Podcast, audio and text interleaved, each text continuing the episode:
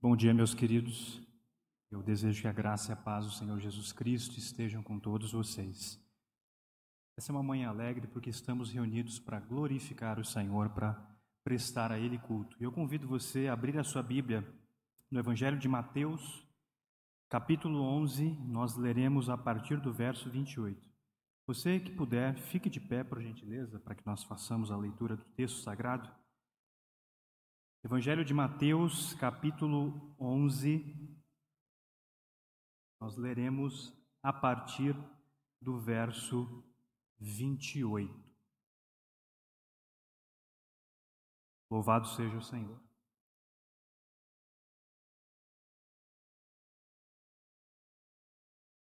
Todos encontraram? Amém? Venham a mim todos os que estão cansados e sobrecarregados, e eu lhes darei descanso. Tomem sobre vocês o meu jugo e aprendam de mim, pois sou manso e humilde de coração, e vocês encontrarão descanso para as suas almas. Pois o meu jugo é suave e o meu fardo é leve. Há muito que poderia ser dito a respeito desses versículos sobre a nossa identidade em Cristo, sobre o fato de Ele carregar o nosso pecado e expiar o nosso pecado, mas eu quero me concentrar no fato de que nós só encontramos repouso para as nossas almas em Cristo Jesus.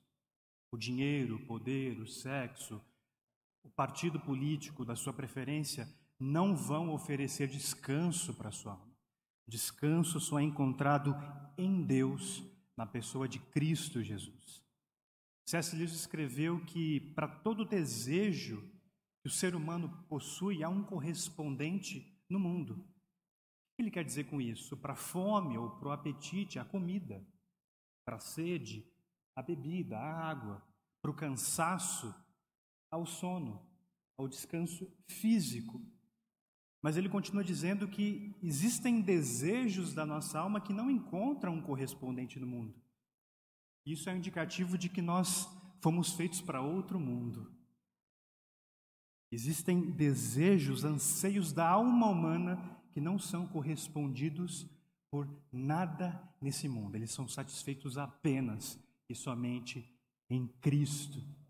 É por isso que está escrito em Eclesiastes, capítulo 3, versículo 11, que Deus pôs no coração do homem o anseio pela eternidade. Não há nada que você possa comprar, adquirir para a sua alma. O dinheiro não pode comprar nada para a sua alma. Tudo vem por meio de Cristo para a nossa alma, para nos satisfazer plena e totalmente. Agostinho de Pona, nas suas confissões, escreveu: A Deus, fizeste-nos para ti, e inquieto está o nosso coração enquanto não repousar em ti. Você só encontrará repouso em Cristo Jesus. Enquanto você não descansar em Cristo Jesus, você estará inquieto, você estará incompleto ou incompleta. Repouse em Cristo Jesus. Faça uma oração comigo. Deus eterno, Pai do nosso Senhor Jesus Cristo, obrigado por estarmos reunidos em torno do Teu nome, da Tua palavra. Obrigado por nos ter trazido até aqui nessa manhã, para que juntos, para que como corpo, nós prestemos ao Senhor adoração comunitária. Meu Deus, dirija todo esse culto, desse momento inicial de abertura até a sua conclusão, para que o teu nome seja glorificado, para que nós sejamos aperfeiçoados em santidade, em amor e sejamos capacitados para toda boa obra. Derrama poder do teu Espírito Santo sobre os teus filhos aqui nessa manhã, capacitando o Senhor para a comunicação do Evangelho com intrepidez, com coragem, com atrevimento. Senhor, que todo o coração cansado, sobrecarregado, oprimido, pressionado, Senhor, pela, pela, pelas inquietações dessa vida, encontre repouso, descanso em Cristo Jesus. Meu Pai, que nós sejamos.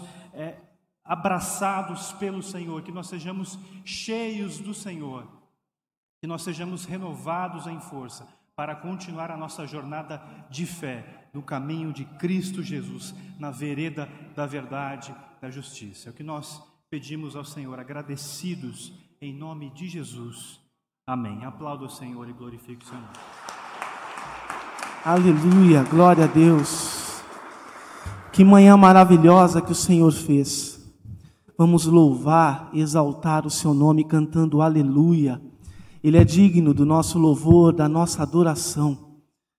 Glória a Deus. Estão prontos?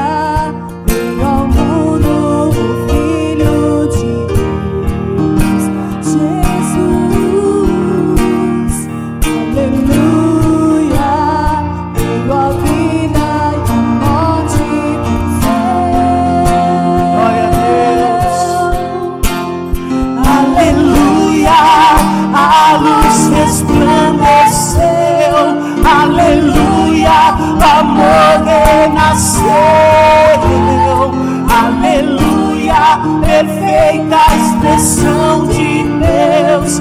Exaltamos Jesus, nosso Rei.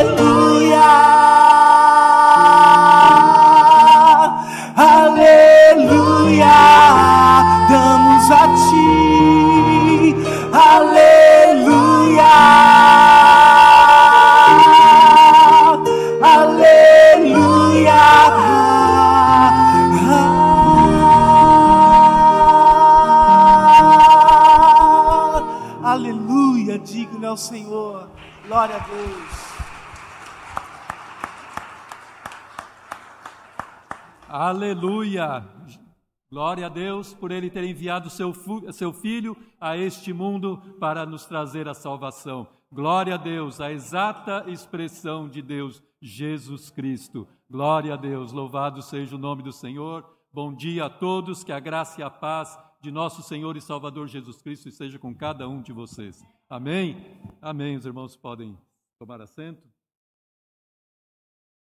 Glória a Deus por mais este domingo. Podemos estar aqui reunidos na presença do Senhor para louvá-lo e exaltá-lo.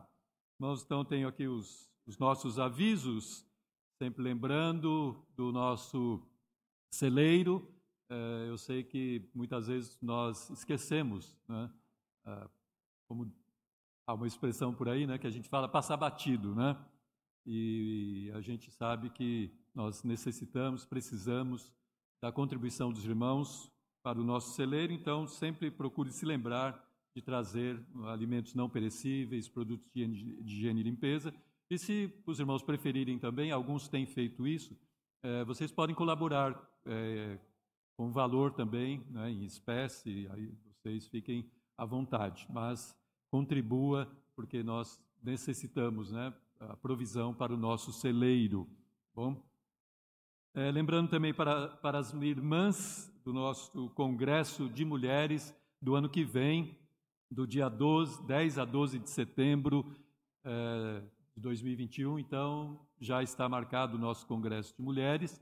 As inscrições já estão abertas, se as irmãs quiserem, é só é, pode procurar a, a, Simone no final do, do culto, é, você, ou então entre pelo site também, no nosso site há informações com relação ao congresso.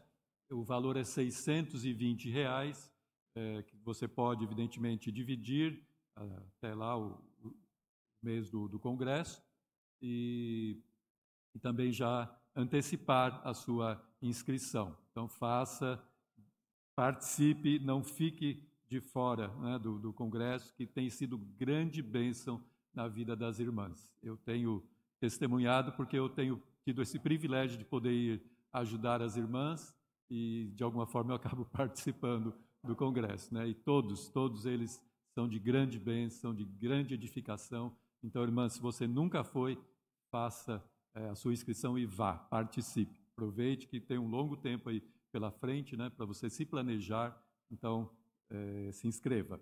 E o nosso congresso de homens, no dia 14 de novembro, né, a partir das 17 horas. Então, realizaremos nosso encontro presencial aqui.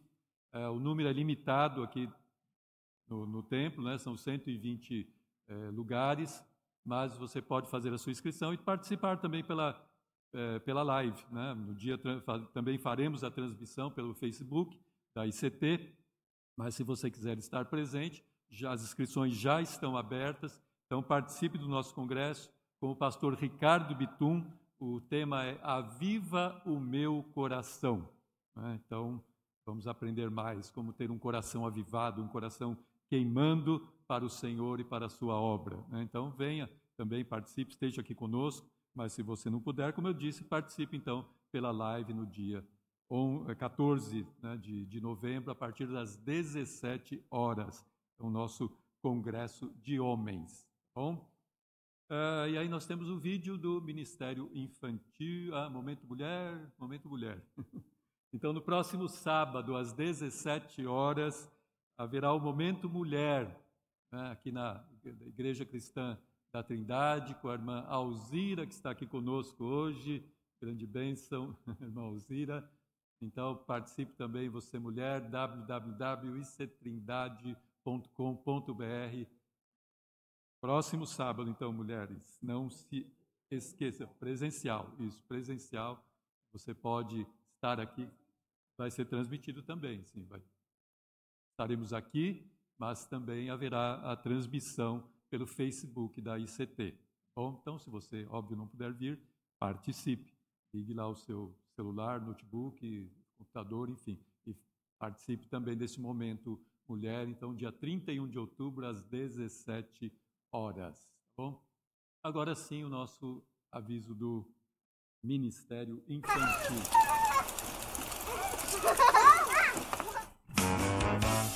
Atenção, crianças, mamães e papais! Todos os domingos às 18 horas haverá o culto online para as crianças, com a tia Valéria e a equipe do Ministério Infantil da ICT. Acesse o Facebook da Igreja Cristã da Trindade e participe. www.facebook.com barra ICTrindade SP. Não se esqueça que o SP é maiúsculo, hein?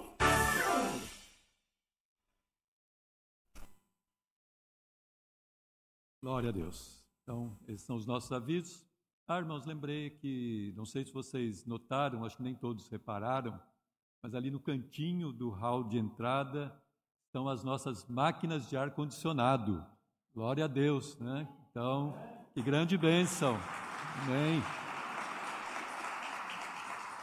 Graças a Deus. Que bom, então, já temos uma excelente previsão aí de, no, no próximo verão, que está aí muito próximo, estarmos devidamente refrigerados, né?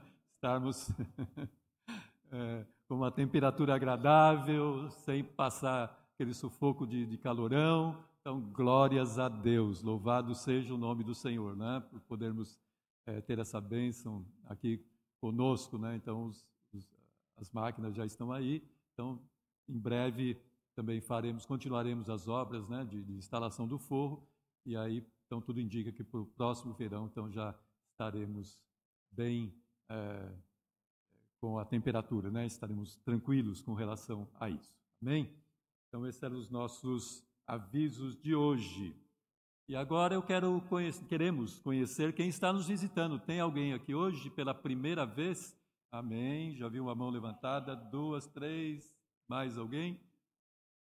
Tá. Eu peço que vocês que estão aqui hoje pela primeira vez fiquem em pé por um instante, por favor, para que a igreja os conheça. Vocês são muito bem-vindos aqui nesta manhã. Que Deus os abençoe. Voltem outras vezes. E nós geralmente abraçamos, cumprimentamos, mas, evidentemente, em função da situação que é, vivemos, não estamos fazendo isso. Mas nós podemos fazer o que sempre fazemos também, como igreja, receber os nossos visitantes. Amém. Com uma salva de palmas. Amém. Muito obrigado pela visita de vocês. Voltem sempre. Deus os abençoe. Amém. Graças a Deus. Amém, irmãos. Então, neste momento também muito importante do, do culto, já teve, tivemos nossos avisos, apresentação dos visitantes, e agora, neste momento, nós vamos adorar ao Senhor com os nossos dízimos e as nossas ofertas para a glória e a obra do Senhor. Amém?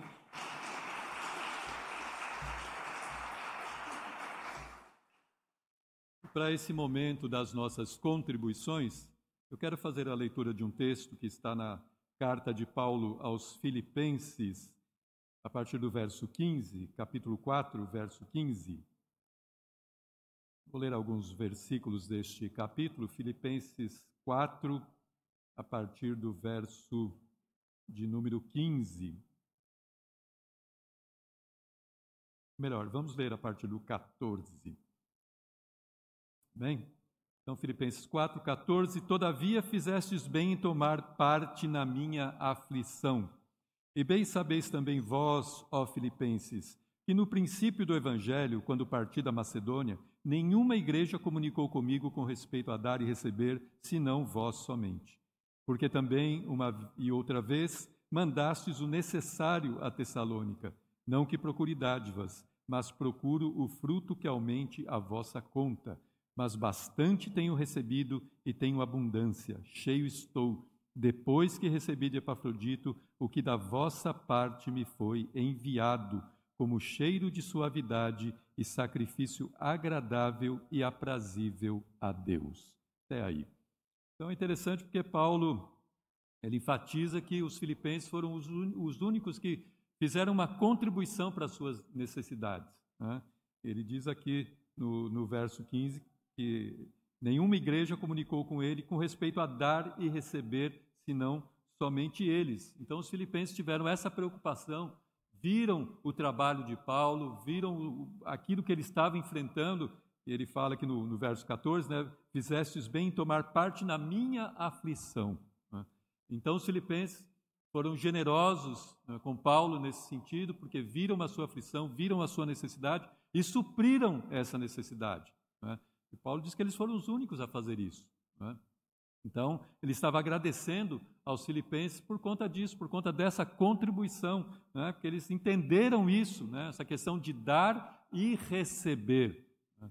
Então, eles tinham consciência disso, que era importante né? suprir as necessidades daquele que estava pregando o Evangelho, vivendo do, do Evangelho, né? levando a palavra, compartilhando a palavra de Deus com eles, com as igrejas.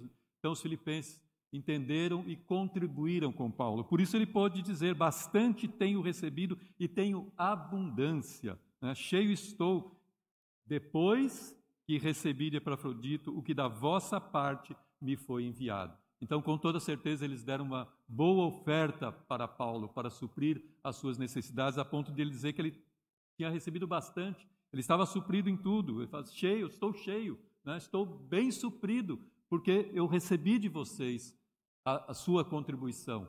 Vocês compreenderam a minha necessidade. Então, por isso, Paulo está agradecido por isso, né? agradecido aos filipenses por eles contribuírem. Então, essa também, esse também deve ser o nosso entendimento, irmãos.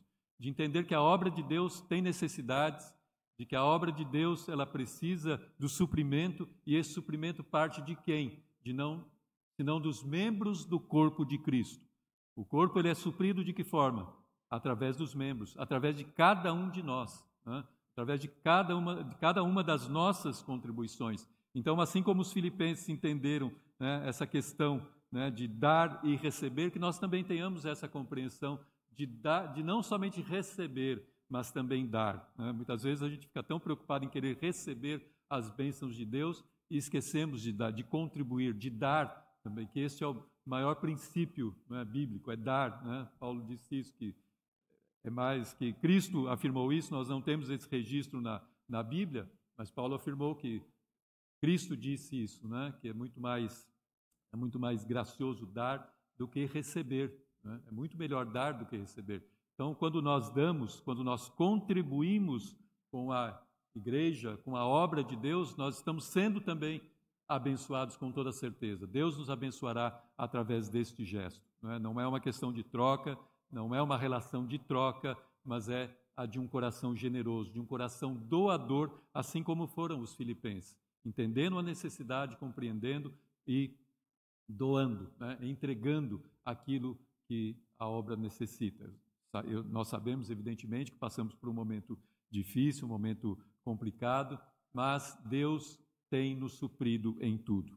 Né? Glória a Deus, porque Deus ele tem sido tremendamente gracioso e tem nos suprido a cada dia. Se você está aqui hoje, é porque Deus tem suprido você. Né? É porque Deus tem te sustentado. Se você está aqui nesta manhã, e mesmo você que está aí nos assistindo não pôde vir, eu sei que Deus também tem sustentado você, né? cada um de nós.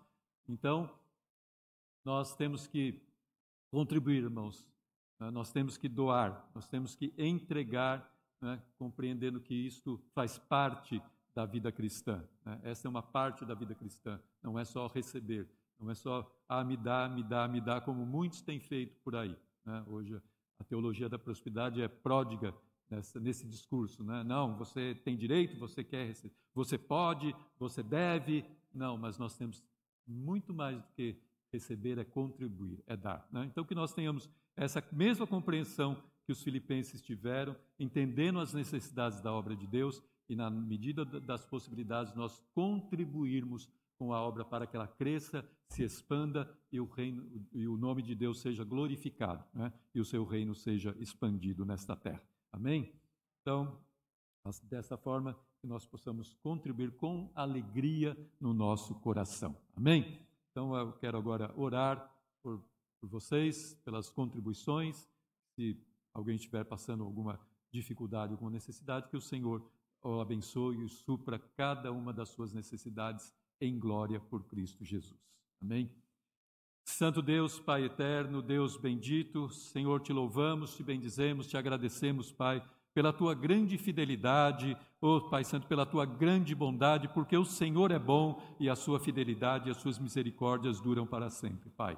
Senhor, obrigado, Pai, pelo teu suprimento na nossa vida. Senhor, somos gratos a ti, Senhor, porque o Senhor tem sido bondoso, gracioso conosco, Pai nos suprindo em todas as nossas necessidades, Pai. Nos concedendo a roupa, as vestimentas, Pai, nos concedendo o alimento, nos concedendo o trabalho, nos concedendo tudo aquilo de que necessitamos, Pai. Muito obrigado, Senhor. Louvado seja o teu santo nome, porque o Senhor também tem suprido a tua obra, Pai, porque a obra não é nossa, mas é tua, Senhor. Ô oh, Pai Santo, mas esta obra tem necessidades, por isso, Pai, eu peço agora que ela continue sendo suprida, Pai, que o Senhor continue suprindo os teus filhos e filhas, Pai. Ou, Senhor, se há alguém aqui é, su, é, padecendo necessidade, sofrendo alguma necessidade, Senhor, Pai, que o Senhor entre com providência, que o Senhor envie, Senhor, os recursos, envie aquilo de que teus filhos necessitam, Pai.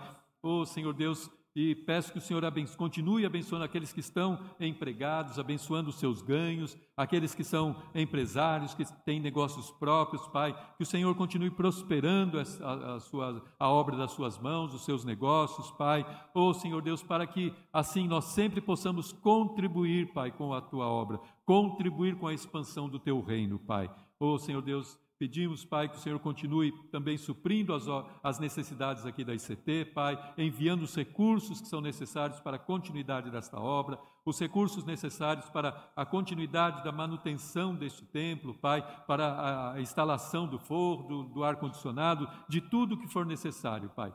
Senhor, e eu peço que o Senhor multiplique na mão dos teus filhos, porque é através deles, Pai, que a obra é suprida, Pai. Por isso, abençoa-os abundantemente, Pai é o que eu te peço e te agradeço, em nome do Senhor Jesus Cristo.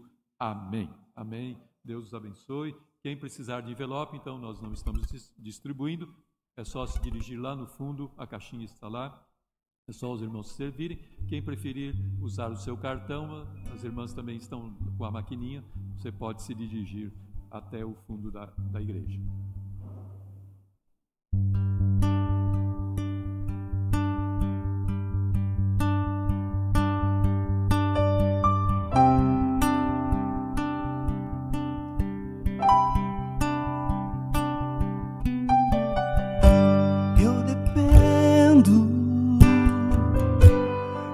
Preciso de ti, eu dependo. Eu preciso de ti, guia-me, Senhor, Deus, com tua verdade.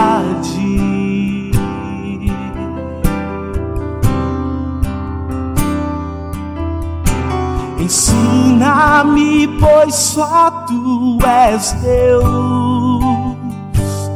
meu Salvador, e minha esperança está em ti o tempo todo, o tempo todo. Te amamos, Deus, te adoramos, Jesus.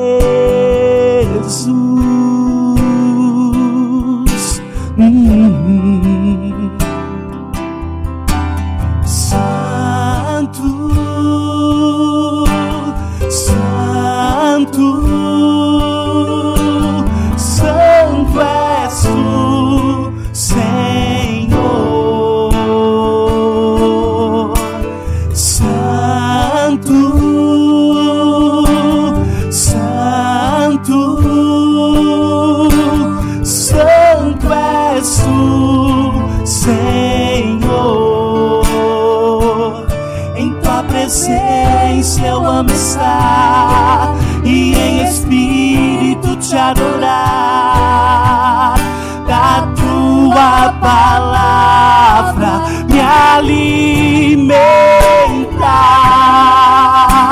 Preciso de ti, peça pra Ele, guia-me, Senhor, a cada dia.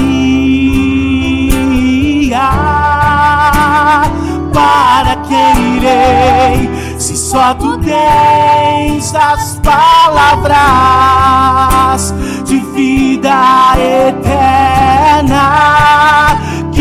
Guia-me, Senhor,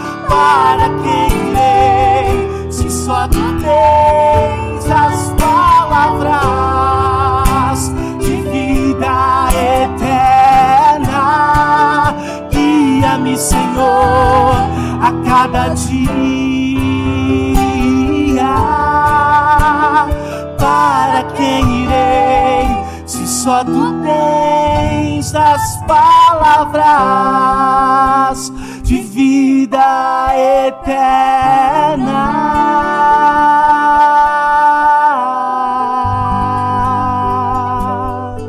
Aleluia, Santo é o Senhor, digno de todo louvor. Eu fiz uma aliança com Deus. Eu me comprometi a não deixar faltar louvor e nem adoração, não importa a circunstância. Nosso Deus é digno de todo louvor e adoração. Dele vem tudo o que precisamos para viver. Glória a Deus. Eu não sei o que você tem passado, eu não sei o que você tem vivido. Confia, entrega tudo a Deus porque Ele tem cuidado de ti, Ele tem cuidado de mim, Ele tem cuidado de nós. Ele é bom o tempo todo. Glória a Deus. Vamos aplaudi-lo mais uma vez.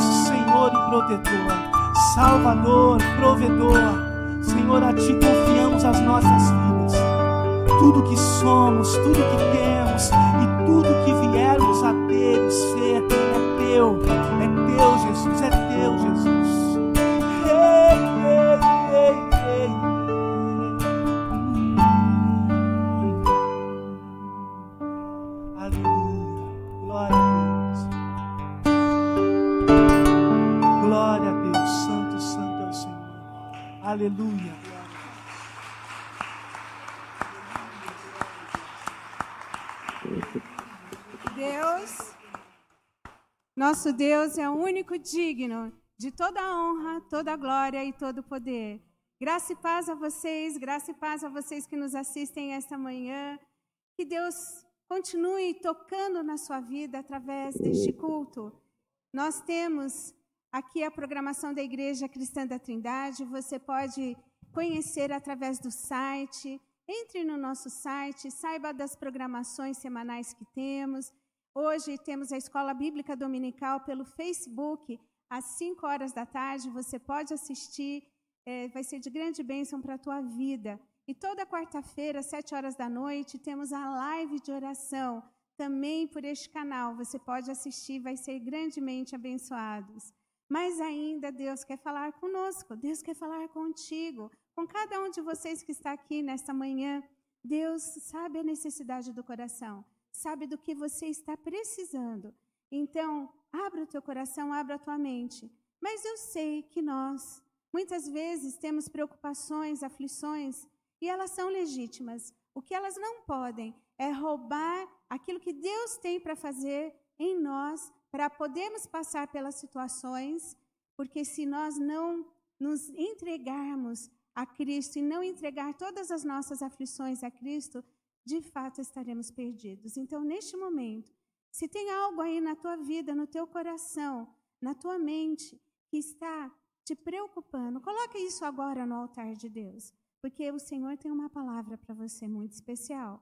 Então, vamos abrir a nossa mente, abrir o nosso coração para receber essa palavra, um tesouro precioso que o Senhor vai nos dar essa manhã, além daquilo que Ele já nos deu. É, quero chamar o meu querido esposo, pastor Paulo Romero, para vir até aqui.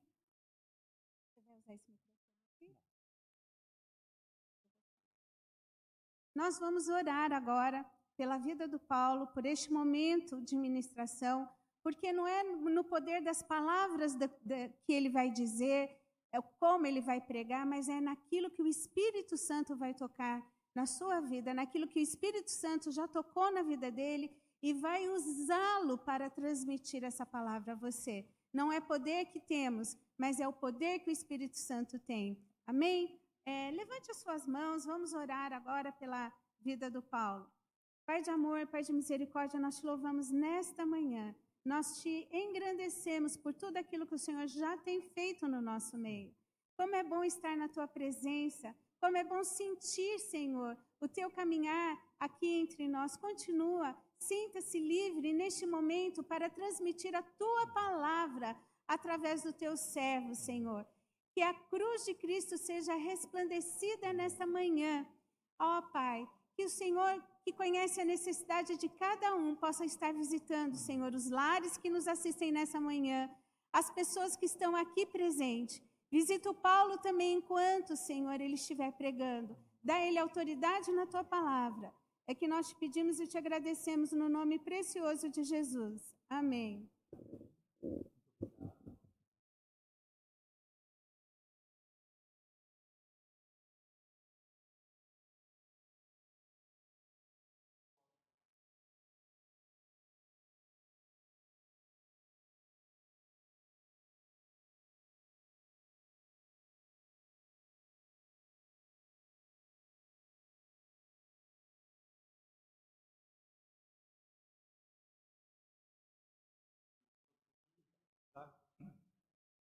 Quinta-feira estamos fazendo uma série de estudos bíblicos sobre o conhecimento de Deus.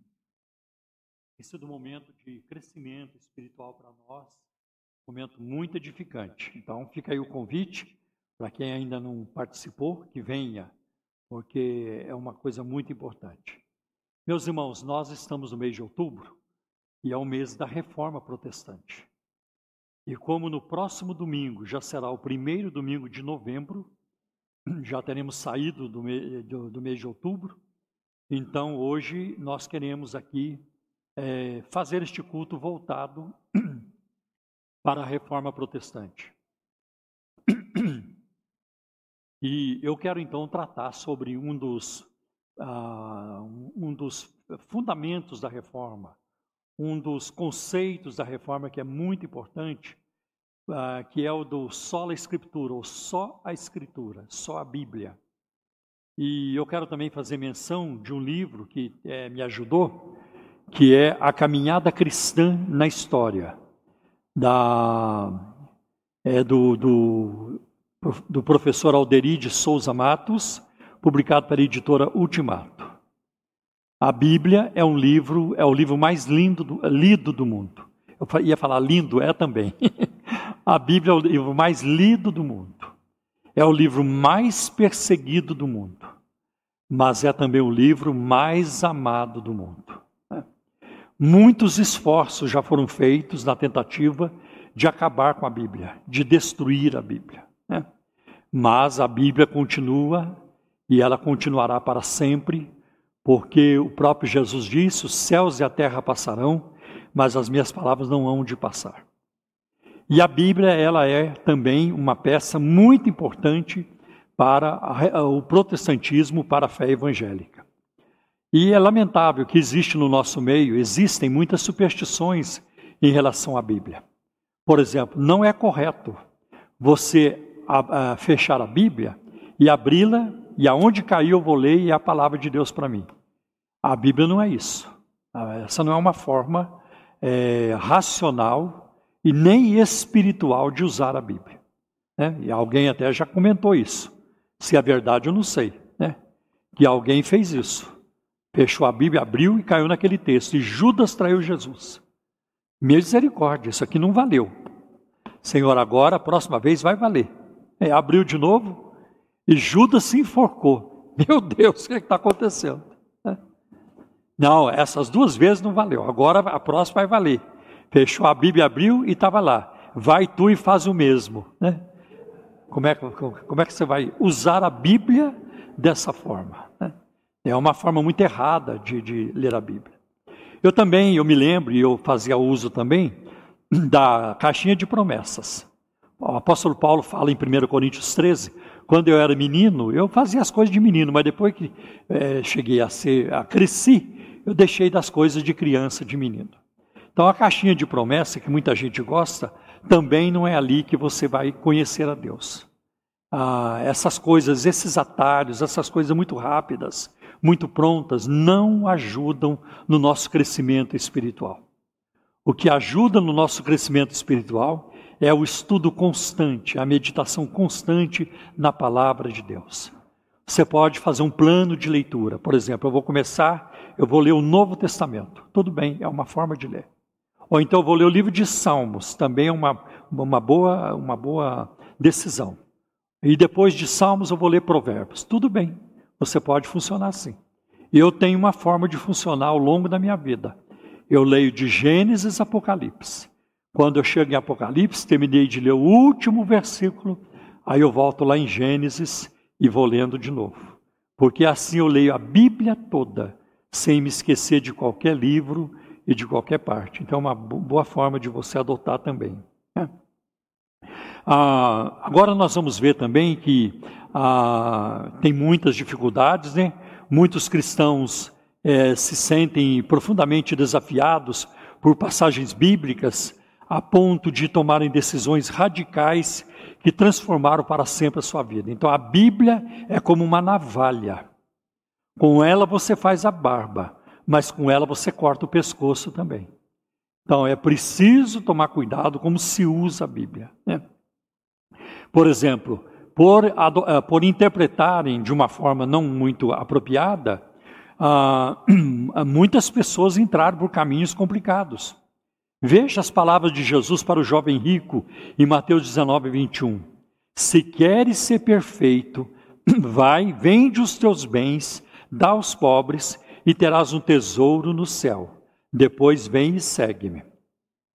Essa declaração é, levou muitos cristãos antigos, como Antônio do Egito, Valdez de Leão e Francisco de Assis, São Francisco de Assis, a abandonarem tudo e a se dedicarem plenamente à causa do Evangelho.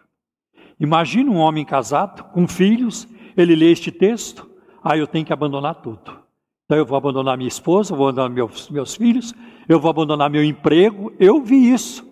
Ao longo da minha vida, eu tive que aconselhar famílias, porque alguém ficou louco na família e começou a abandonar. Tinha um trabalho muito bom na Volkswagen, tá? mas saiu, porque Deus está me chamando. É, e comprou um carro e botou um alto-falante em cima do carro e não queria mais trabalhar. Né? Só queria falar do Evangelho o tempo todo. Né? E não deu certo. Isso trouxe uma destruição para a família. Com o passar dos séculos, uma série de fatores produziu uma, um crescente distanciamento entre a Bíblia e os fiéis.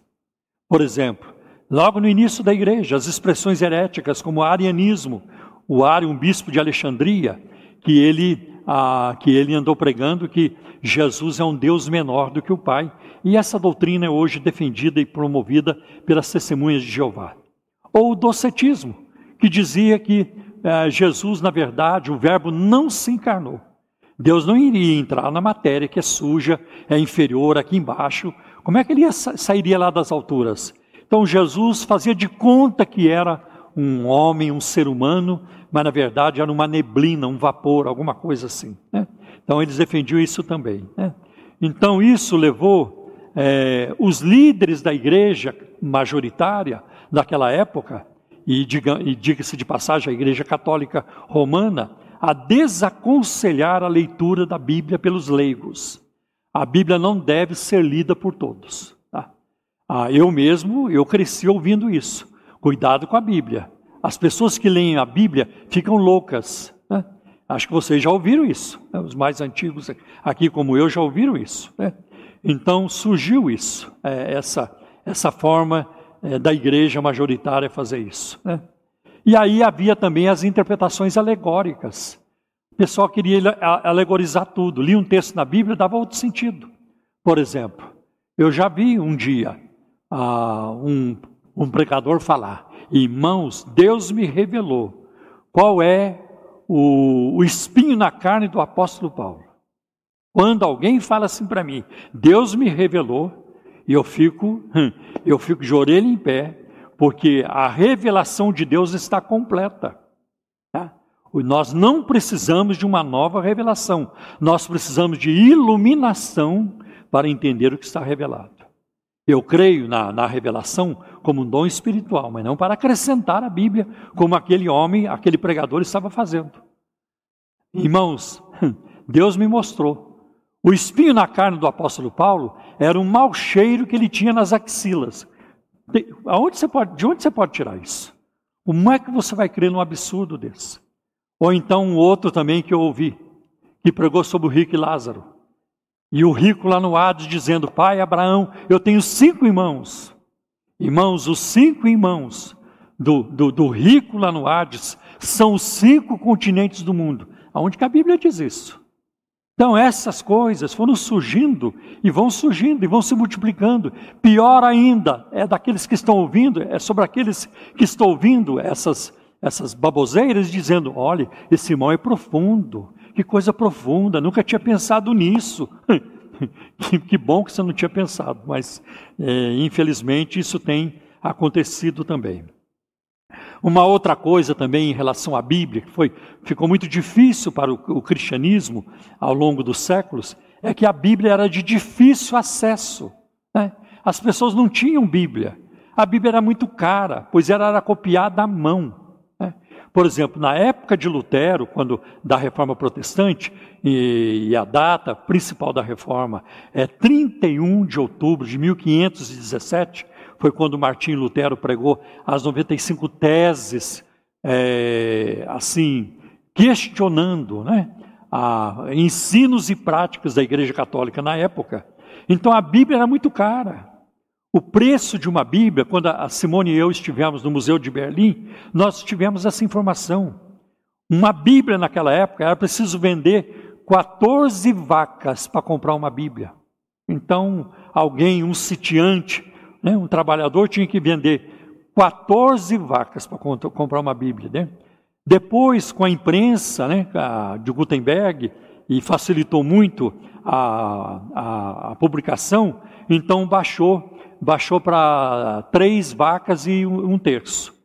E chegou um momento que a Bíblia baratear mais ainda, ficou mais barata, e com meia vaca já dava para comprar uma Bíblia. Né? A maior parte dos cristãos primitivos liam a Bíblia em grego, na versão conhecida como a Septuaginta, que era a tradução do Antigo Testamento para o grego. Né? E, a, e, nós vamos perceber que os escritores do Novo Testamento usaram muito essa versão. É, principalmente no livro de Hebreus aparece muito o uso da Septuaginta. Foram 70 homens, 70 eruditos, ah, que traduziram a versão do Antigo Testamento uh, do, do, hebraico para o grego, por isso que chama a Septuaginta, né, dos setentas.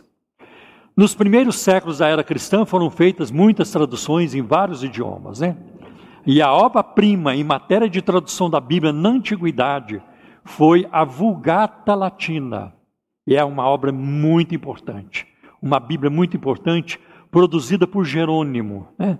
E a igreja usou muito, por séculos, ah, essa Bíblia, né? É, aí no início do quarto, no fim do quarto século e no início do quinto século. Dois fatores contribuíram para a crescente difusão e popularização das escrituras no final da Idade Média. A imprensa de Gutenberg, em meados do século XV, que simplificou e barateou, barateou substancialmente a produção dos livros. Na segunda metade do século XV e no início do século XVI, a Bíblia já tinha sido traduzida para o alemão, o italiano, o espanhol, o francês, o tcheco, o inglês e outros idiomas europeus. Essa divulgação da Bíblia abriu o caminho para a reforma protestante. Quando o Erasmo de Rotterdam, o Erasmo era um teólogo católico da mesma época do Lutero, eles eram amigos, o Erasmo era um erudito também, e ele publicou uma edição do Novo Testamento grego, acompanhado de uma tradução latina, em 1516. Né? E o impacto dessa, dessa produção do Erasmo foi enorme, foi enorme. Muitos sacerdotes, muitos padres, então monges, começaram a ler as Escrituras com renovado interesse. E o que é mais importante, passaram a utilizá-la em suas pregações e ensino. Gente, é um perigo quando a Bíblia começa a ser pregada. É um perigo. Porque a Bíblia, ela acaba com muita coisa. Ela acaba com superstições, ela acaba com, é, com as trevas espirituais das, das pessoas. A Bíblia acaba ah, com muita coisa é, ruim. Ela, ela, ela combate é, a falta de ética, a picaretagem. A Bíblia, sim. Existe uma boa parte da igreja brasileira, muitos evangélicos do Brasil, que são diariamente todos os dias são vítimas da picaretagem de muitos apóstolos, bispos e pastores por aí. Mas o crente que conhece a Bíblia, ele não será levado por isso. Né? Não será levado. Então isso é muito importante, o impacto foi enorme. Né? Aí começaram a ler a Bíblia. Né? E logo ficou claro que havia um conflito entre a igreja e as escrituras. E o que a palavra de Deus deveria ser ter a preeminência e as consequências abalaram a cristandade. Né? Então eles começaram a perceber, mas a igreja está ensinando uma coisa e a Bíblia está dizendo outra. Mas a, a, mas a igreja está fazendo uma coisa e a Bíblia diz que isso é contrário à palavra de Deus. Né? E então houve uma revolução através da Bíblia Sagrada. Então eu quero dizer para vocês ah, é que ah, isso ficou muito claro. Muito antes da reforma, houve cristãos que defenderam uma espiritual, uma espiritualidade mais bíblica. E um exemplo muito conhecido é de um professor de Oxford, chamado é, é, John Wycliffe, do século XIV, é antes de Lutero, então, que incentivou a primeira completa tradução da Bíblia para o inglês, em 1384. Wycliffe se apoiou nas Escrituras para, para é, contestar uma série de dogmas da igreja medieval e foi eventualmente condenado por heresia. Então a igreja não conversava muito com essa gente. É, ela entendia que era uma heresia, levava para o tribunal, condenava e dali para a fogueira, na maioria das vezes. 44 anos após a morte de Wycliffe, seus ossos foram exumados e queimados, sendo as cinzas lançadas no rio. Como ele não foi queimado em vida, a igreja então disse: não, ele tem que ser queimado, todo herege precisa ser queimado. Queimou depois que ele morreu, 44 anos depois. Né? Muitos exemplares dos livros de Wycliffe e da sua tradução da Bíblia foram queimados, né? e assim como alguns de seus seguidores também. Né? Os estudiosos daquela época, como Lutero e outros, né? os eruditos daquela época, eles tinham um lema chamado ad fontes, quer dizer, voltar às fontes. Precisamos voltar lá na cultura grega, na cultura romana. Precisamos estudar as línguas bíblicas, o, o, grego, o hebraico, o latim. Nós precisamos voltar lá atrás e ver o que nós perdemos, né? Então os reformadores começaram a estudar, não apenas os reformadores, mas todas as pessoas, eh, pessoas que não eram evangélicas nem católicas, mas que eram eruditos, que eram professores, filósofos, começaram a fazer isso também. Uma coisa muito interessante. E os reformadores fizeram, o mesmo com a Bíblia, a fonte por excelência da tradição cristã e o registro da ação providencial e redentora de Deus na vida do, de todo o ser humano. Então, desde o início, homens como Martinho Lutero, Zwinglio, que foi o reformador em Zurique, na, na, na, e, é, e, João Calvino, depois em Genebra, né, afirmaram o princípio da autoridade suprema das Escrituras em matéria de fé e prática, sola Escritura. E eu sei que nós estamos num ambiente pentecostal, e eu sou pentecostal e nunca deixarei de ser. Eu sou. E eu não sou apenas por convicção bíblica, mas eu sou por experiência. Né? Então eu quero que vocês saibam que eu recebi o batismo com o Espírito Santo e com a evidência de orar em línguas e o dom de línguas é uma prática contínua na minha vida, nunca parei de praticar. Porque a palavra de Deus diz em 1 Coríntios 14 que aquele que ora em línguas edifica-se a si mesmo. E, é, e essa é uma, é uma bênção de Deus que todo cristão deveria buscar. Senhor, enche-me com teu espírito, concede-me o dom espiritual, porque isso é bíblico, isso é bíblico. Os dons espirituais não cessaram, eles continuam porque o Espírito Santo não parou de agir e a palavra de Deus não perdeu o seu valor. Não perdeu o seu valor. Então, eu, eu me considero herdeiro da reforma protestante, porque vários reformadores de peso, de grande prestígio, eram usados por Deus.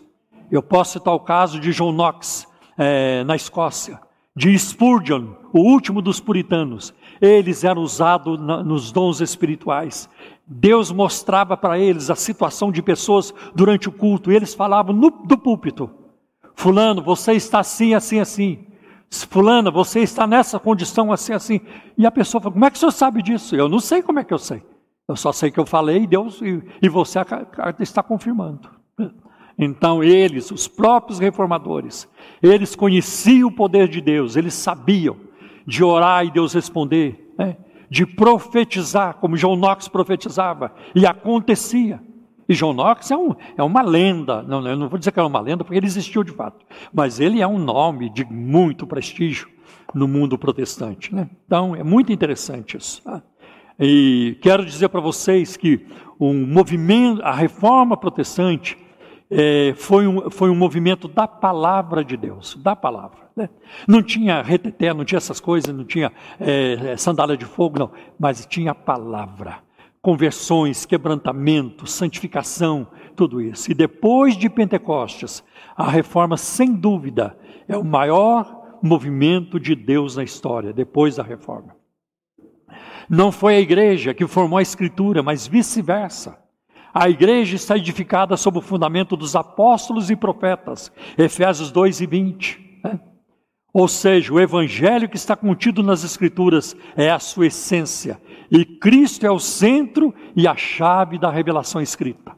É, a nossa pregação tem que ter Cristo, a nossa vida tem que ter Jesus, nosso, a nossa ministração tem que estar cheia de Cristo, a nossa boca tem que se encher de Cristo, a nossa mente tem que estar cheia de Cristo, porque Ele em tudo tem que ter a preeminência, isso é muito importante. Eu me lembro que eu compartilhei aqui uma vez sobre um aluno de Carlos Spurgeon na Inglaterra. Spurgeon tinha lá uma escola bíblica e um dia um aluno pediu para ele, né? ele era um homem muito ocupado, e pegou, é, pastor, o senhor podia ouvir um dia uma pregação minha para o senhor avaliar, para ver como é que eu estou me saindo? E o pastor disse sim, eu, eu, marcou com ele e foi. E chegou lá no dia só os dois. O rapaz no púlpito, o Spurgeon sentado ouvindo, e ele pregou. Quando ele terminou de pregar, ele perguntou para o Spurgeon, e aí pastor, o que, que o senhor achou da minha pregação? Não gostei. Por quê, pastor? porque não tinha Jesus. Não teve Jesus na sua pregação. Mas, pastor, o texto que eu li não fala de Cristo. Não tem, nem aparece o nome dele no, no texto que eu li. Falou, meu filho, pense em todas as aldeias e cidadezinhas e cidades maiores da Inglaterra. Todas elas, por mais remota que seja essa vila, essa aldeia, todas elas tem algum caminho que vai juntando com outro e com outro e chega na capital que é Londres. Assim é na Bíblia. Todos os textos da Bíblia, eles vão de uma forma se desenvolvendo que terminam em Cristo, porque Cristo é o centro da revelação, é a principal revelação de Deus. Um dos princípios da reforma foi o livre exame das Escrituras. Agora todos podem ler. Se a Bíblia é a palavra de Deus, é, a palavra de Deus escrita para instrução e encorajamento do povo de Deus, então todo cristão tem o direito e o dever de lê-la e estudá-la. Os reformadores conheciam os riscos envolvidos nesse princípio, mas mesmo assim, é, desde o princípio, é nesse princípio de todos têm o direito de livre exame. Mas havia um risco. Por isso insistiu-se no princípio da analogia da Escritura. A Escritura interpreta a Escritura, ou seja, de que a Bíblia se interpreta, interpreta a si mesma. E um ponto confuso, obscuro do texto deve ser aclarado por outros textos que falam sobre o mesmo assunto. Por exemplo, vai ser difícil entender a carta aos Hebreus sem o livro de Levíticos, eles têm uma relação muito próxima. Vai ser difícil entender o Apocalipse sem o livro de Daniel. Eles têm ali, são literaturas apocalípticas, né? É muito interessante isso. Tá? Por outro lado, houve o entendimento de que o livre exame não significa livre interpretação. Eu interpreto do jeito que eu quiser. Não, tem regras, tem limites, tem caminhos para uma boa interpretação. Né? Então ela não pode ser uma interpretação meramente pessoal, é, subjetiva, aleatória, né? Não. Maluca. Tem gente maluca. Vocês ouviram o caso é, de, um, de um pastor lá, acho que foi no Espírito Santo, que ele adulterou e justificou o adultério dele para a esposa e para a igreja. Irmãos, eu adulterei porque eu obedeci a palavra. Porque no livro de Oséias é, o Senhor mandou o profeta, vai, casa com a prostituta. Então eu me envolvi com uma prostituta para cumprir a palavra. Essa é uma interpretação, no mínimo, maluca né, das Escrituras. É claro que ele foi desmentido até por um repórter que nada sabia da Escritura, ah, que não, não, não, é que não era crente, mas que chamou a atenção dele para algumas coisas no texto que ele estava citando. Acho isso muito interessante. Então, os reformadores é, foram os primeiros a dar o exemplo nesse sentido, levando em consideração o que havia de melhor na tradição exegética da igreja antiga. A vida das comunidades protestantes passou a girar em torno das escrituras e da sua mensagem. A própria arquitetura dos templos passou a refletir as novas convicções. A decoração modesta, a ausência de imagens e do altar. Né? Por exemplo, nas igrejas evangélicas, nós não devemos ter altar. Nós não precisamos de altar. Tá? Nós temos púlpito. Esse negócio de foi lá no altar, vem até o altar, isso não tem nada a ver com a Bíblia. Nós não precisamos mais de altar. Altar é no templo em Jerusalém, ali sim sacrificava a vítima, colocava. Altar é na igreja católica, porque eles fazem sacrifício de Jesus todos os dias, todo dia Cristo está morrendo. Mas a Bíblia diz que ele morreu uma só vez. Né?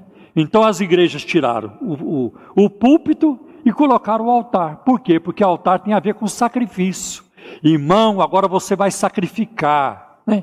E como não é sacrificar cordeiro, não é sacrificar, é, não é sacrificar um novilho. Você vai sacrificar agora a sua carteira, a sua conta bancária. Você vai agora é, cortar, fatiar e trazer e tudo isso.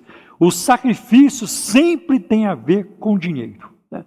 Agora, por que, que as, muitas igrejas, principalmente as neopentecostais, não gostam do, do, do púlpito? Porque púlpito está ligado à palavra. É daqui que sai a palavra. E se vocês visitarem as catedrais na Europa, como Simone e eu visitamos várias, é, é interessante ah, o destaque que o púlpito tem é, é, na, na configuração ali do auditório. O púlpito é um lugar de destaque o pregador sobe as escadas até chegar no púlpito, e é, é um destaque muito grande, porque para ressaltar a importância da palavra de Deus. É. Eu creio que nós ainda veremos um avivamento no Brasil. Porque as igrejas neopentecostais não trouxeram avivamento para o Brasil, elas trouxeram baderna. Eu creio que nós teremos um avivamento, eu creio que nós teremos ainda no Brasil um derramamento do Espírito Santo que resultará em uma grande conversão, numa grande colheita de almas.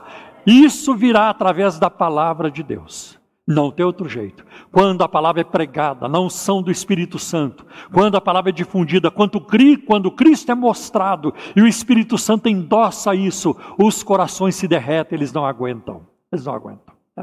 Nós vivemos uma época de muita secularização, eh, de muita, de muita apatia, indiferença e até de ódio para com o cristianismo.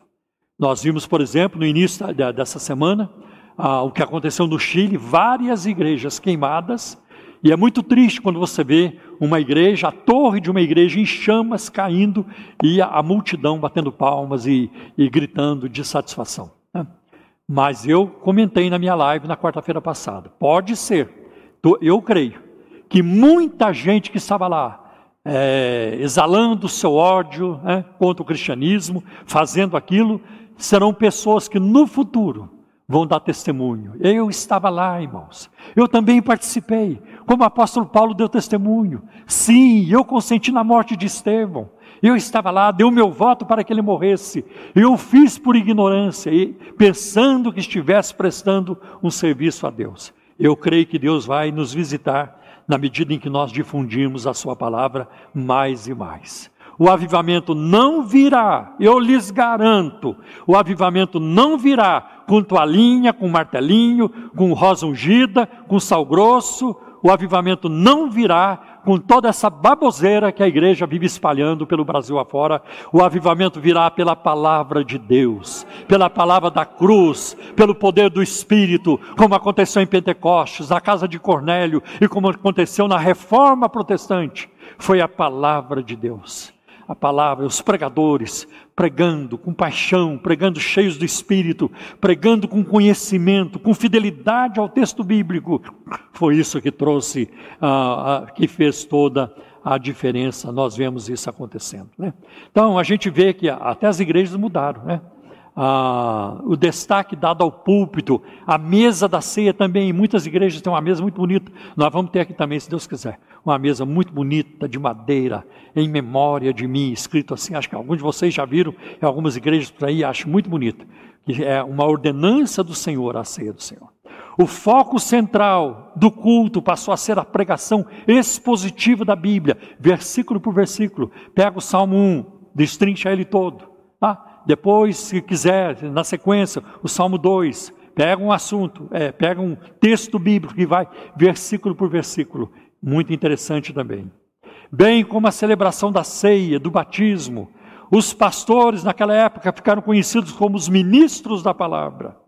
E em contraste com a Idade Média, em que a arte sacra era considerada a Bíblia dos ignorantes. Por quê? Porque o povo não sabia ler. Então tinha que fazer desenho para o povo, tinha que desenhar. Então tinha lá a, a, via sacra, desde a primeira estação até a última estação. Faz os desenhos. O povo não consegue ler, mas ele vê aquilo lá, o padre dava uma explicação, ah, agora eu entendi. Faz outro quadro, vai fazendo, vai fazendo. Irmão, não tenho nada contra a arte. A arte é muito bem-vinda. Tá? De fato, houve é, pessoas de dentro da reforma protestante que começaram a destruir a arte. Né?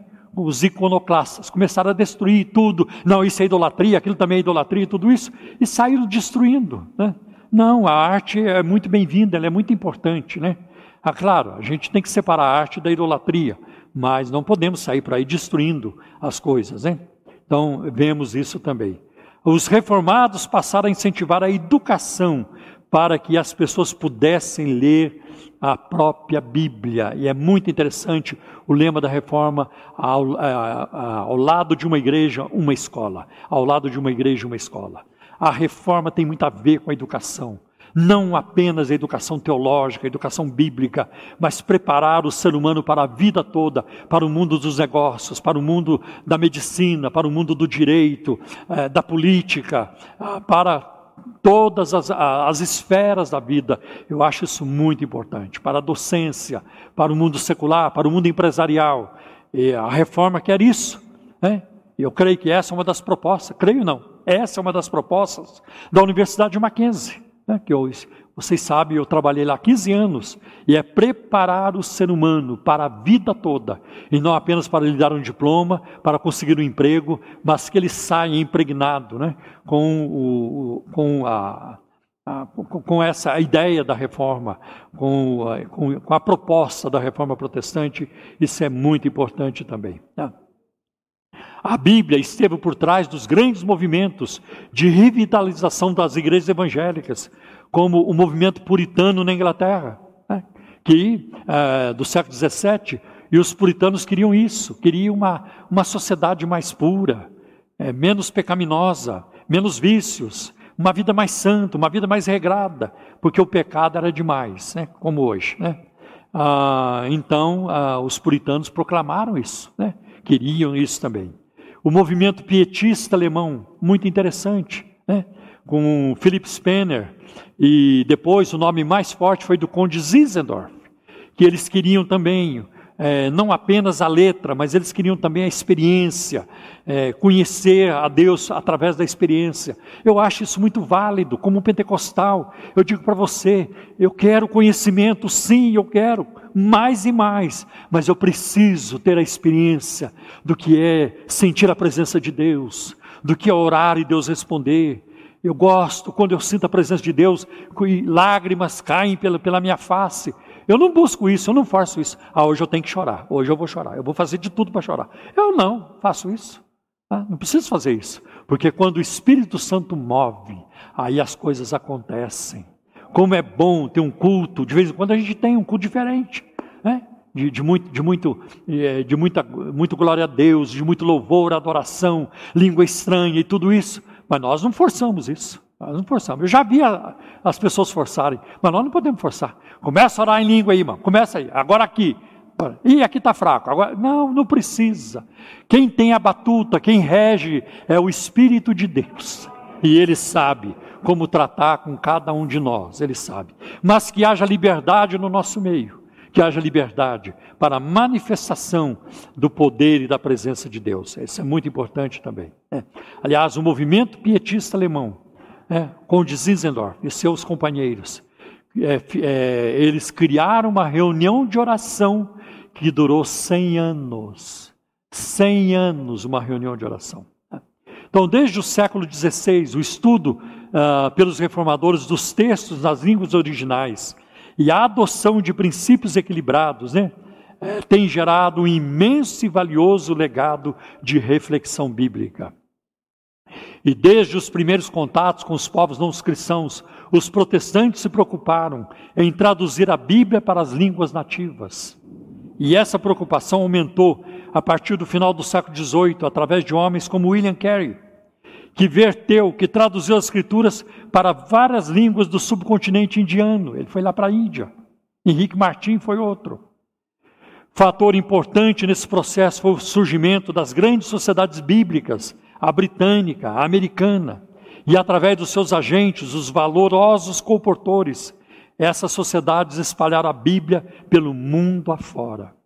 Hoje, graças aos esforços de organizações como ah, os tradutores da Bíblia, Wycliffe, são relativamente poucas as pessoas que não têm nenhuma parte das Escrituras na língua moderna. Irmãos, eu conheci pessoalmente o fundador dessa instituição chamada Wycliffe, Tradutores da Bíblia, William Cameron. Fantástico. Eu conheci pessoalmente. Eu creio que quando eu conheci, ele estava com 86 anos.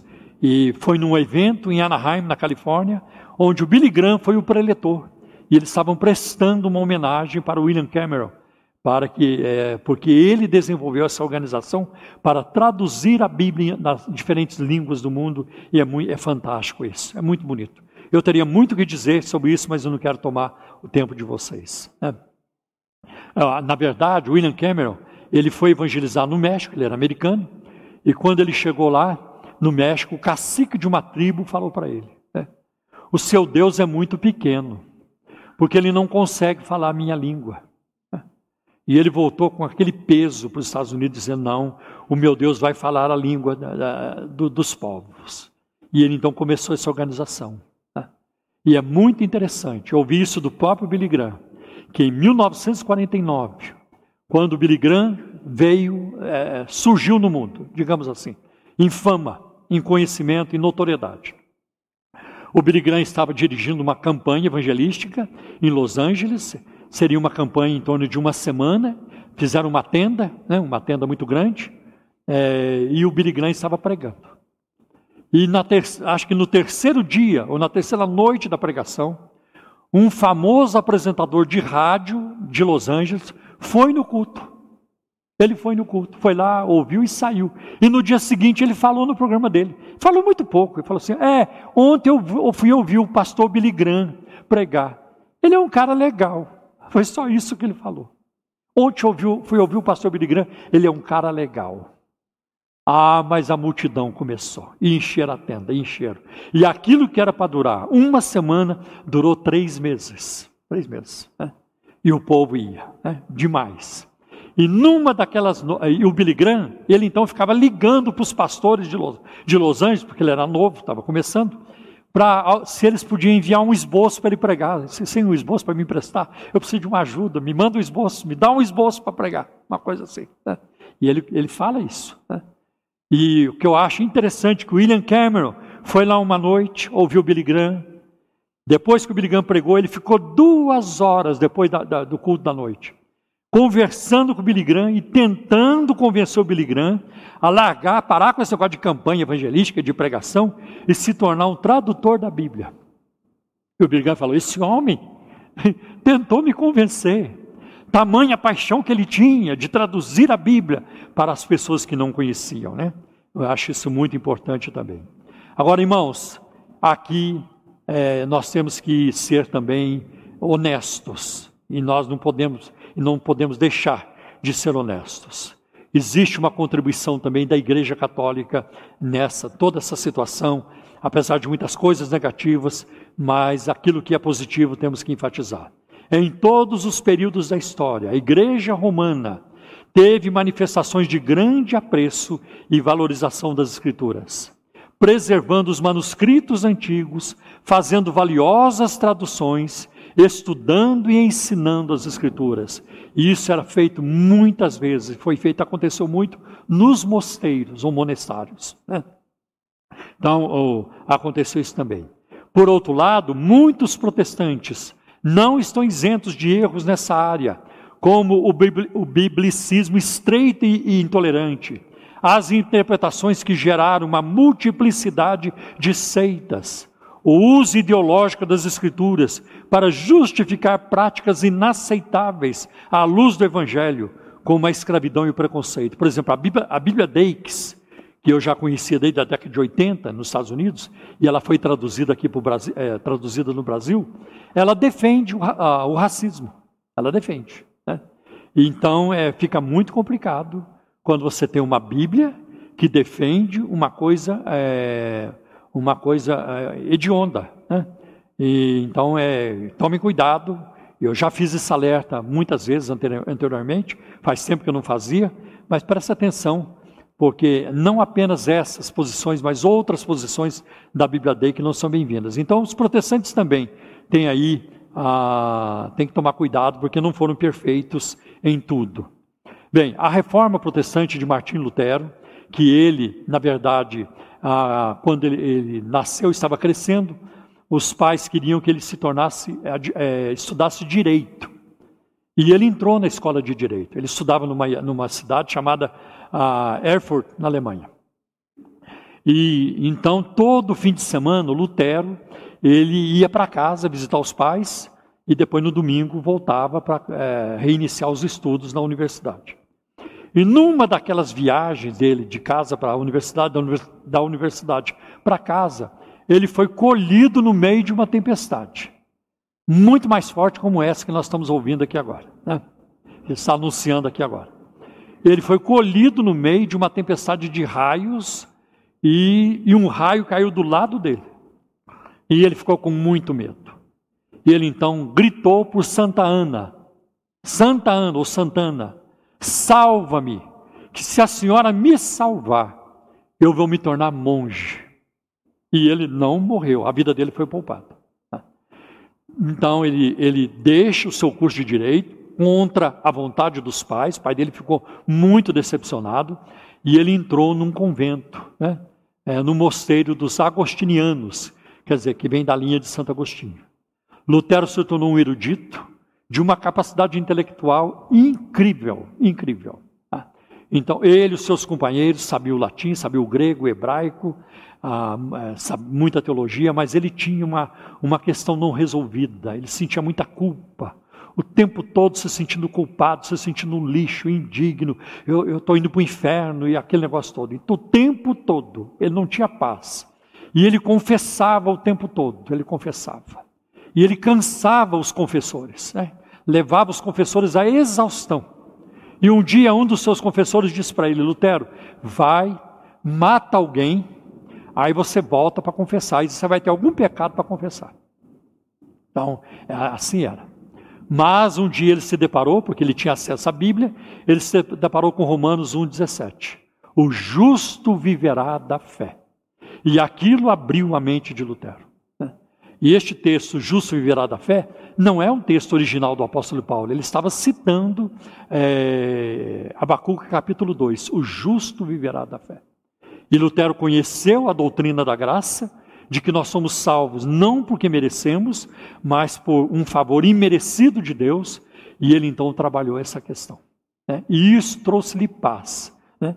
E ele então pregou suas 95 teses, lá questionando os ensinos, porque a igreja cobrava pela salvação. A igreja cobrava. Então havia as indulgências, que era um documento, e é muito interessante que no, no Museu de Berlim está lá exposto esse documento. Né? Então, a, as indulgências, que era um documento que o Papa assinava, e quem comprava aquele documento já estava a, com o céu garantido, a sua salvação estava garantida através daquele documento. Né? O problema é que os pobres não podiam comprar aquele documento, então a salvação deles estava em grande risco. Né? A igreja vendia muita coisa também, porque eles estavam construindo a Basílica do Vaticano, precisava de muito recurso, então a igreja ah, vendia um punhado de coisa naquela época, havia muita superstição. Então tinha ovo do Espírito Santo, olha, vem pegar aqui, isso aqui é o ovo do Espírito Santo. Né? Ou então, é, aqui é o leite de Maria, né? Ah, com qual ela, ela alimentou o Senhor Jesus, ela deu de mamar para ele, e assim por diante. Olha, isso aqui é um pedaço da cruz de Cristo. Então tinha madeiras, pedaços de, de, de, de madeira, que eles diziam: Isso aqui foi um pedaço da cruz de Cristo. Mas tinha tanto pedaço da cruz de Cristo, mas tanto pedaço, que dava para construir uma, uma, uma floresta. Aí eles inventaram o milagre da multiplicação da cruz. Não, a gente vai tirando e a cruz ela vai se regenerando, vai aumentando. É umas historinhas muito interessantes, né? são umas histórias muito interessantes. Né? E também eles vendiam um pedaço de osso da jumenta que carregou Jesus, né? e assim por diante. Então tinha todas essas coisas. Né?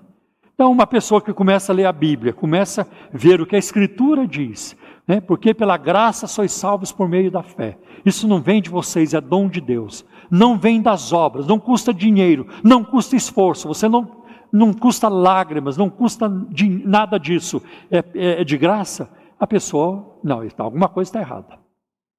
Por isso que vários deles foram levados à fogueira, a começar por Jerônimo Savonarola, que era um padre de eh, Veneza. Né? E ele foi queimado, ele era padre, ele foi queimado pela própria igreja. E vários outros depois. João Haas também, era um padre católico. Ele foi influenciado pelo Wycliffe. E ele foi levado diante do tribunal porque ele pregava a Bíblia. É. Ah, mas está na Bíblia. É. E os amigos dele falaram: você vai lá comparecer no tribunal, você não vai ter chance. Ah, mas eu tenho um salvo-conduto, eu tenho um habeas corpus. E ele foi. Chegou lá, fez a sua defesa, mostrou na Bíblia tudo isso. A resposta do, do, do, do Santo Ofício, do tribunal, foi essa: a igreja não faz acordo com hereges. E ele foi para a fogueira. Né? E ele foi queimado. Né? Então, é, e vários outros. Mas ele, antes de morrer, lá no, na, na, no patíbulo, lá, lá, lá, lá no, no, lugar onde ele estava sendo queimado, ele fez uma profecia. Ele disse assim: podem matar o ganso, porque João Haas, Haas em alemão é ganso, podem matar o ganso, mas daqui a 100 anos vai se levantar um cisne contra o qual vocês não vão prevalecer. E foi o que aconteceu. Cem anos depois, Lutero aparece em cena, né? E foi uma grande. Lutero ia ser morto também, mas ele foi protegido pelos, por, pelos príncipes da Alemanha, uma parte deles, e eles os esconderam no castelo de Wartburg, em Eisenach. A Simone e eu estivemos lá, é uma coisa fantástica, né? E, enquanto ele estava no castelo, ele traduziu o Novo Testamento grego para a língua alemã e em 1534 ele publicou a Bíblia em alemão. E Lutero passou a ser o pai da língua alemã. Foi uma coisa monumental, né? monumental. E até hoje a Alemanha ela segue os conceitos educacionais do Martim Lutero. Né? Ele inovou muita coisa. Tá? Por exemplo, ele colocou o cântico congregacional. Agora toda igreja vai cantar. Ele abriu as portas para as meninas estudarem também, porque era só os meninos. Tá? Não, todos têm que estudar. Né? E ele foi inovando muita coisa. Né? Lutero não era perfeito, ele era complicado. Ele era bocudo, ele falava palavrão, ele xingava. Tá? Lutero gostava de cerveja, ele bebia cerveja. Tá? Era a cultura deles. Tá? E ele chegou a falar: né? É, quem, não, quem não gosta de cerveja não pode ser um bom teólogo. Irmãos, eu quero ser um bom teólogo, o que, que eu faço? Como é que eu faço? então, e ele era brigão, ele era brigão, mas os biógrafos de Lutero dizem que se ele não tivesse esse temperamento, esse gênio, né, duro, forte, ele não teria feito a reforma, porque a oposição era demais. Então é um homem que estava é, forjado para brigar, né? para brigar pela verdade, defender a verdade, e foi em frente. E aí, quando ele viu no fim da vida, que havia grupos se chamando, eu sou luterano, e você, eu também sou luterano. Ah, nós somos da, do, da igreja luterana. Ele ficou muito bravo. Ele ficou triste com aquilo. Para aí, por que, vocês estão usando meu nome? É, porque é a mesma coisa se começar a surgir aqui na Igreja Cristã da Trindade. Ah, eu sou romeirense. Eu também sou. Agora nós somos a Igreja dos Romeirenses. Não dá certo. Né? Então Lutero ficou muito triste. Né? E ele falou assim: Aonde se viu vocês fazerem isso? Quem é Martinho Lutero? Um saco de vermes. Um saco de vermes. E ele faz, ele emite, ele, ele declara algo que me tocou muito também. Eu nada fiz, a palavra fez tudo. Por isso, irmãos, que o meu coração se enche de esperança. Porque se for depender só de nós, da nossa força, daquilo que nós somos capazes, não vai acontecer mas a palavra é poderosa. A palavra vai fazer, ela vai, ela vai prosperar naquilo que ela está sendo enviada. Nós veremos uma nação diferente, um povo diferente. Nós veremos uma juventude diferente neste país, à medida em que a palavra de Deus for sendo pregada e, e ela vai, ela, ela é irresistível e ela faz isso. Então, a reforma proclamou só a Escritura, a nossa base é a Bíblia, nada mais. Tá? Não é livro de Mormon, não é o Evangelho de Allan Kardec, o Evangelho segundo o Espiritismo de Allan Kardec, não é o princípio divino do Reverendo Moon, não é nada disso, não é o Tripitaka do budismo, não é nada disso. A nossa base é a Bíblia Sagrada.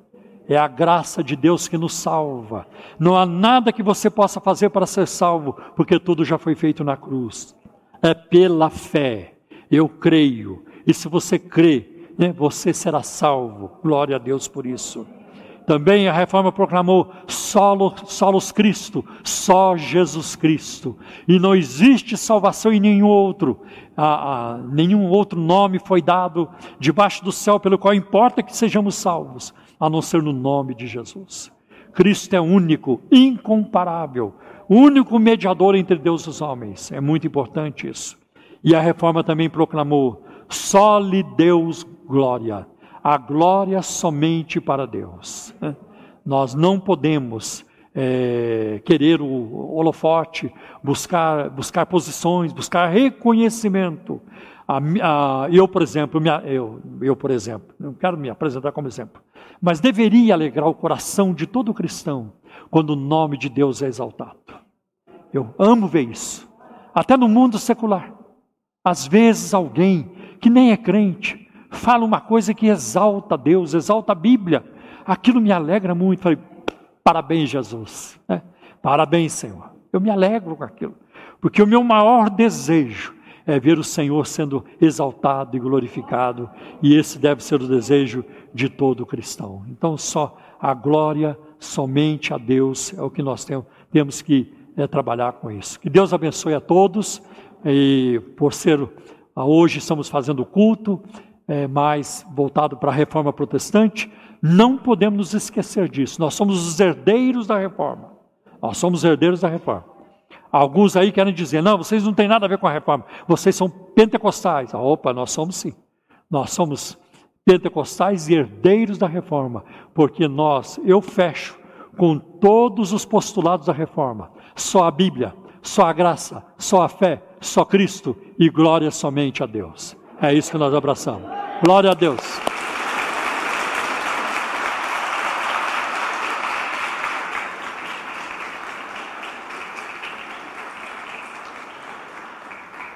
Eu quero convidar agora o grupo para nós cantarmos uma música. Convido toda a congregação, por gentileza, ficarmos em pé e vamos cantar um hino que tem a ver com a reforma protestante. Este hino é, da, é de composição de Martim Lutero. Eu não disse para vocês, mas Lutero era músico, ele tocava instrumento e ele aprendeu música desde a infância. Houve uma época em que Lutero tocava música nas ruas da Alemanha, nas ruas da cidade dele, para é, pedir ajuda, pedir auxílio. Né? E, e, ele então se tornou um compositor tem muitos hinos de Lutero, né? Existe o inário luterano, né? mas é, Lutero um dia disse uma coisa muito interessante. Só existe uma coisa mais importante do que a música: a palavra. Então ele valorizava muito a música, muito, muito. Ele era compositor, dedicou boa parte da vida dele a isso. Mas mesmo assim, ele colocou a palavra acima da música. Nós nunca vamos desprezar a música. A música é parte importante da nossa caminhada. Não podemos desprezá-la. Tanto porque tem música no céu. Fala-se do cântico do Cordeiro, do cântico de Moisés e assim por diante. Né? Então, a música é eterna. Agora, a música não substitui a palavra. Ah, qualquer igreja que colocar ênfase só na música, é, não vai ter nem a música nem a palavra. O ministério vai acabar. Porque música não sustenta ministério. Música não sustenta. A música ajuda. É uma ajuda muito importante, muito importante. Tá? Agora, o que sustenta o ministério é a palavra de Deus. É o ensino da palavra. Tá? Se faltar o ensino, nós vamos ficar sem, sem rumo. Tá? Então, mesmo reconhecendo que a música é muito importante, queremos cada vez melhor, cada vez mais, então, mesmo assim, a ênfase deve ser na palavra de Deus. Então, nós não podemos ter um culto de é, 40 minutos, uma hora uh, glorificando e depois 10 minutos, como eu já vi acontecer em muitos lugares. Ficam duas horas cantando. Quando o povo já, já cansou e tudo isso, irmãos, agora vamos ao melhor. Agora vamos ao pão do céu. Ninguém quer ouvir mais, porque já estão cansados, já passou da hora, as horas já estão adiantadas. Isso desrespeita a palavra. E isso os reformadores eram cuidadosos. Ah, por exemplo, quando os peregrinos chegaram na América do Norte, perseguidos na Europa, e começaram a colonizar ali, eles ficavam o dia todo na igreja. Eles já iam para passar o dia todo. Já levava comida, é, a parte da manhã, almoçava, a parte da tarde, e só à noite voltavam para casa. Mas tinham passado o dia todo louvando e meditando na palavra de Deus. Glória a Deus. E fizeram daquele país uma grande nação. Né? Então eu vou parar de falar, né, porque senão a gente não canta. É que é muita história, muita coisa.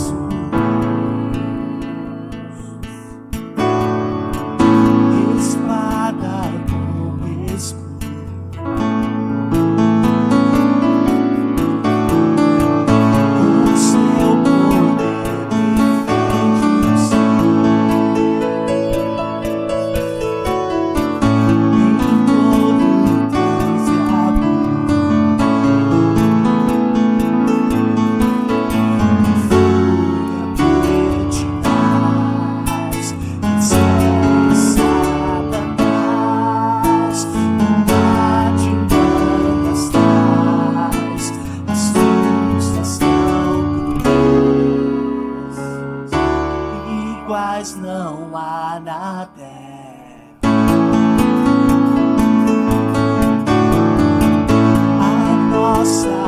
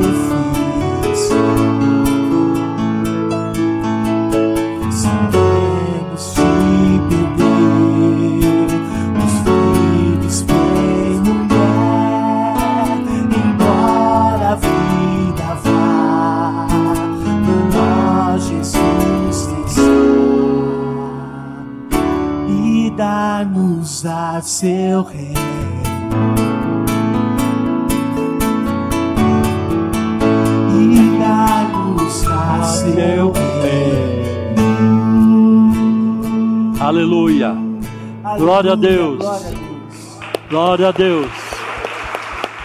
Amém. Amém. Glória a Deus. Glória a Deus. Glória a Deus. A palavra de Deus diz em Hebreus 12 que Cristo recebeu um reino que não pode ser abalado. Não pode ser abalado.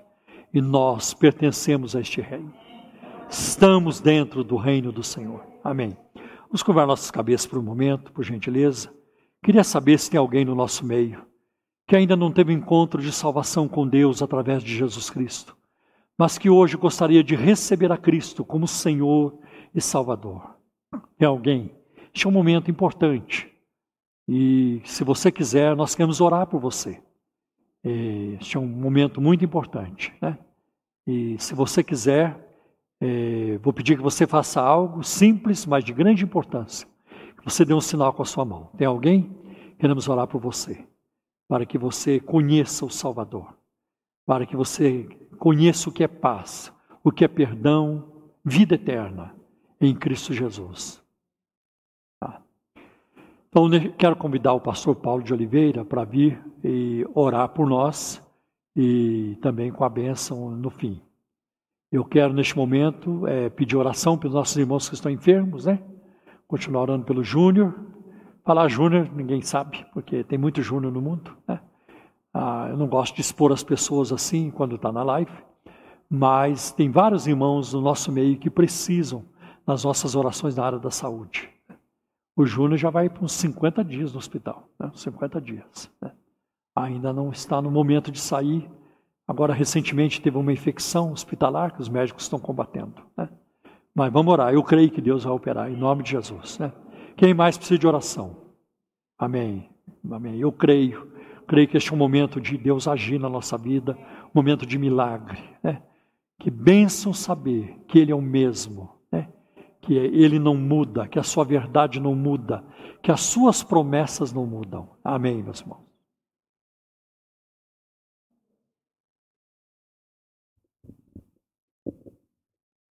Bem, então vamos orar, mas antes de orar, eu quero só deixar um, um aviso para os irmãos que chegou aí na última hora, é que o culto dos teens ele vai passar a ser presencial a partir do sábado que vem, tá bom? Então, é, mas vai continuar também online, mas então terá o culto presencial e online, como o dos jovens já é hoje. Né? O culto dos jovens também é, é presencial agora e online. Então, você é, pode participar. Estão aqui conosco.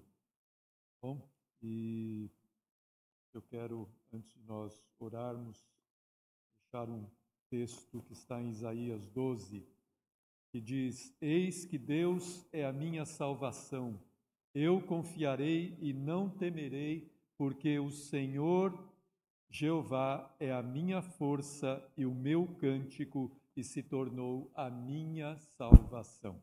Amém? Então, se Deus é a nossa salvação, podemos confiar e não temer. Bem? Então, porque Ele é a nossa rocha, é o nosso castelo forte, como cantamos agora há pouco, né? Ele é a nossa torre forte, o Senhor Deus Todo-Poderoso. Então é a Ele que vamos clamar agora. Quem tem um pedido de oração, pode então, apresente ao Senhor agora. Eu tenho aqui dois nomes, Elias e Antônio, para nós orarmos por ele. Então, orarmos pelo, pelo Júnior também e por todos os irmãos que estão enfermos. Se você tem aí uma causa, seja qual for, apresente-a ao Senhor. Você também que nos acompanha pela live, apresente agora o seu pedido de oração também. Vamos clamar ao Senhor. Amém?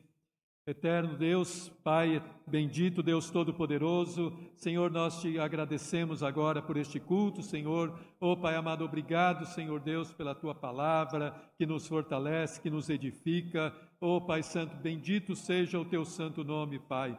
E agora nós apresentamos diante de ti as nossas petições, Pai. Oh, Pai Santo, porque o Senhor é a nossa rocha, a nossa fortaleza, o nosso lugar seguro, Pai, a nossa torre forte, Pai. Oh, Pai Santo, por isso deixamos tudo agora nas tuas mãos, Senhor. Apresentamos, Senhor, os nossos irmãos que estão enfermos, Pai. Senhor, apresentamos a vida do Júnior, da Cristina Rodrigues, Pai. Oh, Pai Santo, do, do Antônio, do Elias, Pai. Oh, Senhor, e de tantos outros, Pai. Ah, Senhor Deus, nós colocamos cada um deles na palma das tuas mãos, Senhor. Pedimos agora que o Senhor lhes conceda saúde, Pai. Oh, Pai Santo, que o Senhor repreenda todo mal, repreenda toda enfermidade, Pai. Em nome do Senhor Jesus Cristo, Pai. Oh, Pai Santo, restaura-lhes plenamente a saúde, Pai. Oh, Pai Santo, envia agora o socorro a eles, Pai. Oh, Pai Santo, clamamos também pelos irmãos, Senhor Deus, que estão desempregados, Pai. Oh, Senhor, aqueles que têm buscado uma porta de trabalho há tempos, Pai. Meu Deus, tem misericórdia, Senhor, e concede, Senhor Deus, esta porta aberta, Senhor, a esses nossos irmãos e irmãs, Pai. Oh, Pai eterno, Deus soberano e bendito, Pai, aqueles que têm causas na justiça, Pai. Aqueles que têm enfrentado lutas na família, Pai. Aqueles que têm enfrentado lutas financeiras, Pai. Oh, Pai Santo, todo, são tantas situações, Pai. O Senhor tem conhecido cada uma delas, Pai. Por isso, o Senhor continua tomando nas tuas mãos, operando, Senhor, a favor dos teus filhos e filhas, Pai. Em nome do Senhor Jesus Cristo, manifesta, Senhor, nesta manhã o teu poder, Pai. Oh, Senhor Deus, envia a provisão que eles necessitam, envia o socorro, fortalece o Senhor, aqueles que têm é, se sentido abatidos, tristes, cansados, Pai. Fortalece, meu Pai, aqueles que estão depressivos, Senhor, tristes, angustiados. Meu Deus, re restaura neles a alegria da tua salvação, Pai. Ah, meu Deus, alegra o coração desses irmãos e irmãs, Pai. Oh, Senhor, tira toda tristeza, toda angústia, Pai. Acalma, Senhor, o coração, Pai. Traz paz, Senhor. A paz, Senhor, que excede todo entendimento, Pai. Oh, Pai Santo, abençoa as famílias, abençoa cada família aqui representada, Pai. Senhor, meu Deus, traz a paz. Oh, Pai Santo, a unidade, Senhor. Oh, Pai amado, converte o coração dos pais aos filhos, dos filhos aos pais, do marido à esposa, da esposa ao marido. Meu Deus, em nome do Senhor Jesus Cristo, derrama a tua bênção, Senhor, sobre cada família aqui, Pai. Oh, Santo Eterno Deus, nós te pedimos, Pai. Pedimos porque cremos e confiamos em Ti conforme diz a tua palavra que foi lida agora, nós não temeremos, Senhor, porque o Senhor Deus é a nossa salvação, tu és a nossa rocha, o nosso refúgio, Pai. Oh, Senhor, em ti esperamos, Pai. Tu és a nossa esperança, o nosso conforto, Pai. Tu és a nossa paz, Senhor. Oh, Pai amado, por isso agora dê paz ao coração que necessita, Pai. Em nome do Senhor Jesus Cristo, Pai. Oh, Pai Santo, eu peço também, Senhor, pela nossa semana agora que se inicia, Pai. Senhor, conduza-nos nessa semana, Pai. Que o Teu Espírito Santo nos dirija em tudo, Pai. Eu peço por aqueles que têm decisões a tomar, Pai, que têm negócios a fechar. Meu Deus, conduza todas as coisas, vá à frente deles, Pai. Aqueles que têm consultas médicas, oh, Pai, que estão preocupados, acalma o coração, tranquiliza, Pai. Oh, Pai Santo, esteja à nossa frente em todas as coisas, em cada passo que dermos, Pai. Que o Senhor nos conduza e nos dirija, Pai. Em nome do Senhor Jesus Cristo, Pai. Oh, Pai Santo, abençoa-nos nesta semana, dá-nos uma semana frutífera, Pai. Senhor, que possamos produzir muitos e muitos frutos para a tua glória. Usa-nos para ganhar almas para ti, Senhor. Abre a nossa boca, Senhor, para proclamar o evangelho da salvação, Pai amado. Abre a nossa boca para falarmos de Cristo Jesus, Pai. Em, ah, Senhor Deus, que nós não fiquemos com os nossos lábios fechados, Pai. Ah, meu Senhor, abençoa-nos em tudo nesses dias, Pai, e guarda-nos e livra-nos de todo mal. Frustra todo intento do diabo contra a nossa vida, Pai. Protege-nos, acampa o teu anjo ao nosso redor, Pai, e dá-nos vitória em tudo, Pai. É o que eu peço e te agradeço em nome do Senhor Jesus Cristo, Pai.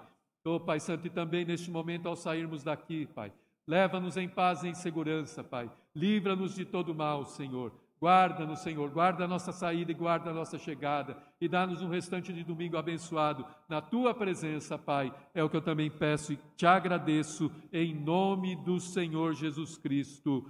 Amém. Glória a Deus, recebam a bênção.